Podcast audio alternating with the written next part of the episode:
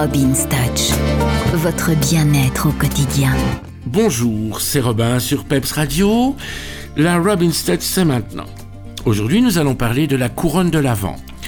Alors, la couronne de l'Avent, c'est une couronne que l'on construisait dans les familles ou qu'on achetait chez le fleuriste ou dans les magasins. La vraie couronne de l'Avent, c'est donc une couronne de sapin avec une décoration que l'on choisit comme on aime, hein, euh, des petits champignons, des petits sujets de Noël, etc. Et quatre bougies.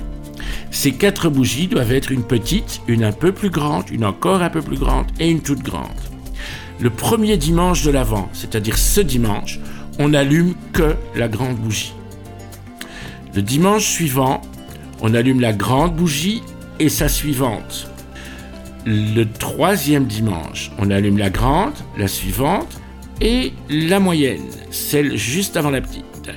Et le dernier dimanche de l'Avent, qui est le dimanche avant Noël, on allume les quatre bougies. Et la tradition de la couronne de l'Avent, c'est ça. Maintenant, on fait beaucoup de couronnes avec quatre bougies les mêmes. La vraie couronne de l'Avent, c'est une toute petite, une un peu plus grande, une encore un peu plus grande et une toute grande. Et on les allume dans l'ordre décroissant jusqu'au dernier dimanche de l'Avent, le dimanche avant Noël.